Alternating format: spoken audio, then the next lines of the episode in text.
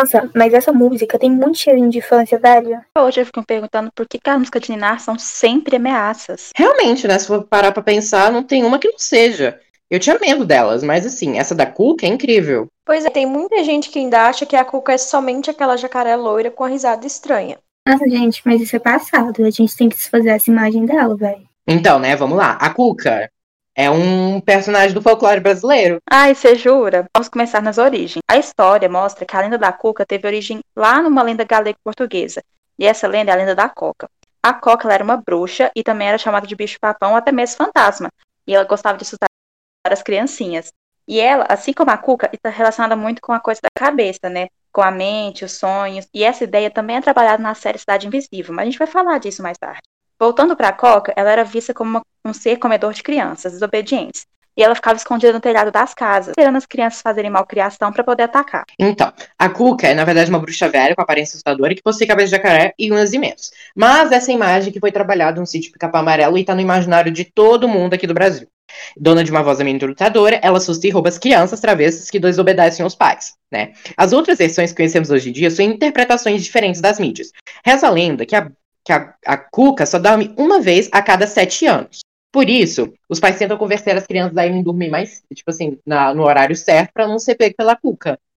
E quando ela, ela completa mil anos, aparece um, um um ovo próximo à caverna, à casa dela, né? E dele surge uma cuquinha, né? Que vai se tornar a cuca, mas ela é muito mais malvada que a anterior. Nota-se que o conto possui diversas versões diferentes, mas acho que a do sítio do pica-pau amarelo é a mais popular. A figura da cuca no Brasil está diretamente associada àquela descrição feita pelo Mundo Lobato. Na versão televisiva, a Cuca tem características de um jacaré e sempre usava uma peruca loira e muito comprida, com as unhas enormes também tanto nas mãos como nos pés.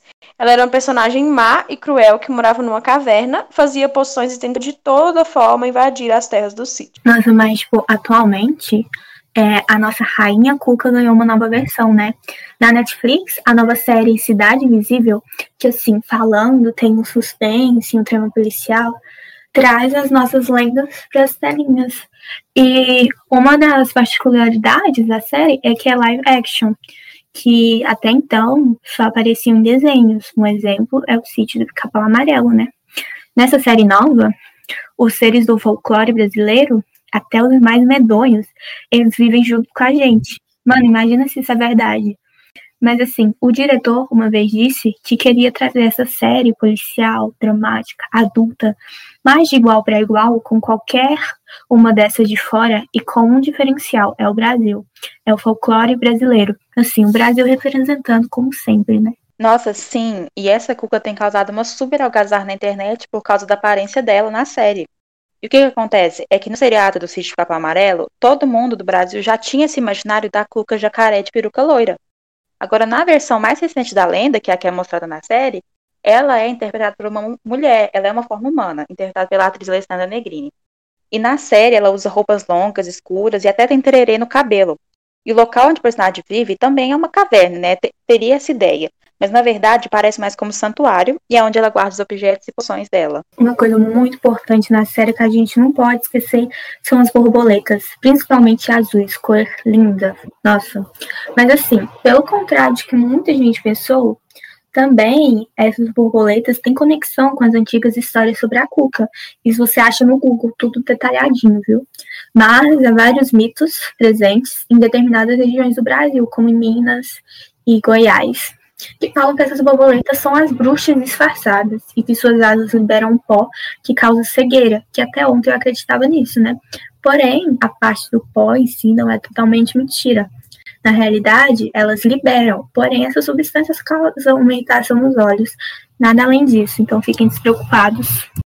Na série, a escolha de colocar a Cuca como uma personagem que transforma borboleta, invade a mente das suas vítimas, voando na cara dela, como aconteceu várias vezes na série, foi completamente certeira e condizente com o nosso folclore, e resgata toda a crença vinda da cultura europeia, da Cuca, relacionada com a cabeça e a mente, e conecta com as vertentes indígenas de mariposa com o animal poderoso que a gente tem aqui no Brasil desde sempre. E além dessas características, né, que remetem à tradicional história da Cuca, os autores da série também criaram uma, uma nova origem humana para a personagem, onde ela é uma mulher que engravidou sem marido, que era um absurdo na época, e uma vergonha, né, gente? Mas decidiu ter o filho mesmo assim, sendo expulsa de casa e fugindo para a floresta quando estava prestes a dar à luz.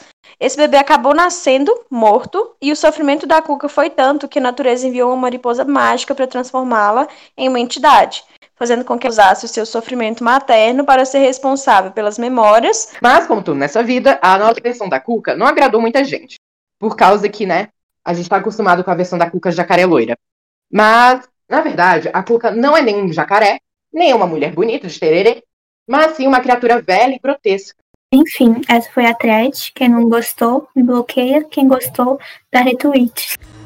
O nosso grupo ele chama Cookie Stands e quem está participando dele é o Arthur Martins, a Amanda, a Aninha Alves, a Beatriz Ferreira, eu, Paloma, a Paula e a Valesca.